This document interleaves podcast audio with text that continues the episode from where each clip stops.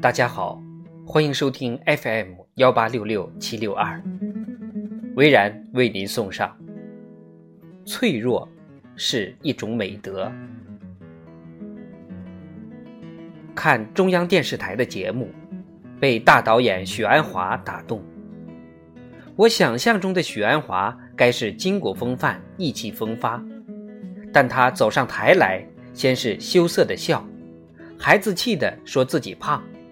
新年的愿望就是减肥，一点也不像五十五岁的女人，孩童般单纯可爱。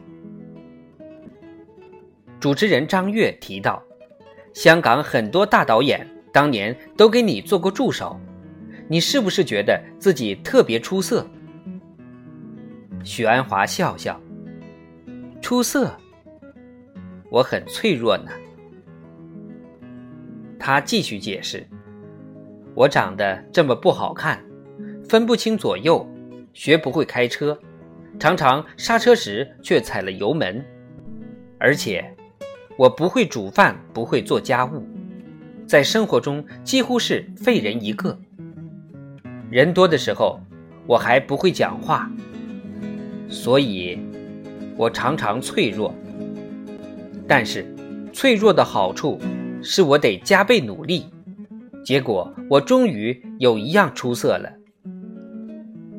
上学时我的成绩是一流的，没有考过第二名。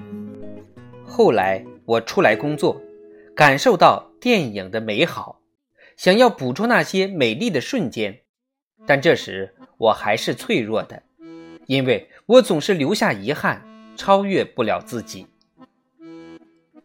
他说完，全场响起了热烈的掌声，为他敢于承担自己的不完美。许鞍华说：“脆弱其实是一种美德，可以让自己看到缺陷，不断的寻找突破点。”